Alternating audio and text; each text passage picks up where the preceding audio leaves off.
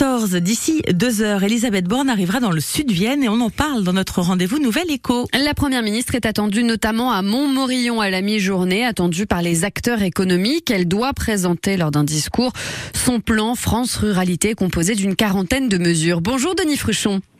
Bonjour. Vous êtes le président de la Fédération des acteurs économiques de Montmorillon. Vous êtes aussi hein, euh, le gestionnaire d'une entreprise d'ambulance. Vous devriez donc rencontrer la première ministre et les gens, les ministres qui l'accompagnent aussi aujourd'hui. Alors, qu'allez-vous lui dire de Montmorillon, de votre quotidien, de celui des 6000 habitants?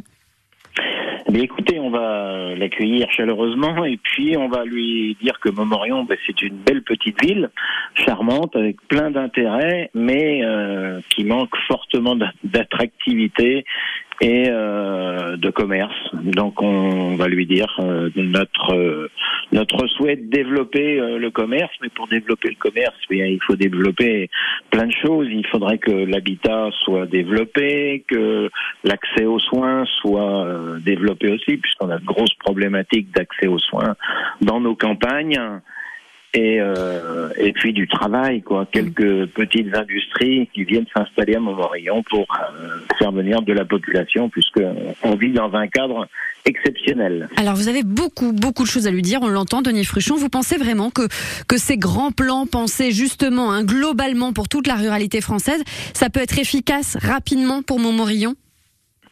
Euh, non, ne rêvons pas. euh, je pense qu'on on nous fait miroiter souvent beaucoup, beaucoup de choses. Euh, depuis des années à Montmorillon, on nous fait euh, miroiter des grands projets qui, pour le moment, n'aboutissent pas. Hein, euh, je vous avais parlé entre autres du projet Robuchon, hein, qui est dans les Mhm. dans dans les Pour la reprise de, l'Hôtel Dieu, pour qu'il redevienne un Voilà, institut international de la Dieu. Voilà, donc depuis des années, on nous fait euh, miroiter ce projet qui avance, qui recule, etc.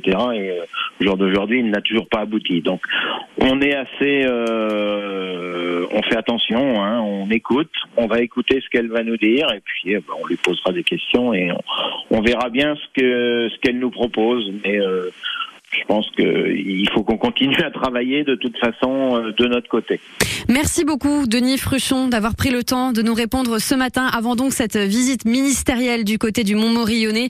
Vous êtes président de la Fédération des acteurs économiques de Montmorillon. Bonne journée à vous. Et évidemment, hein, vous nous tenez au courant s'il y a de, de grandes annonces qui vous sont faites pour euh, notre commune de la Vienne.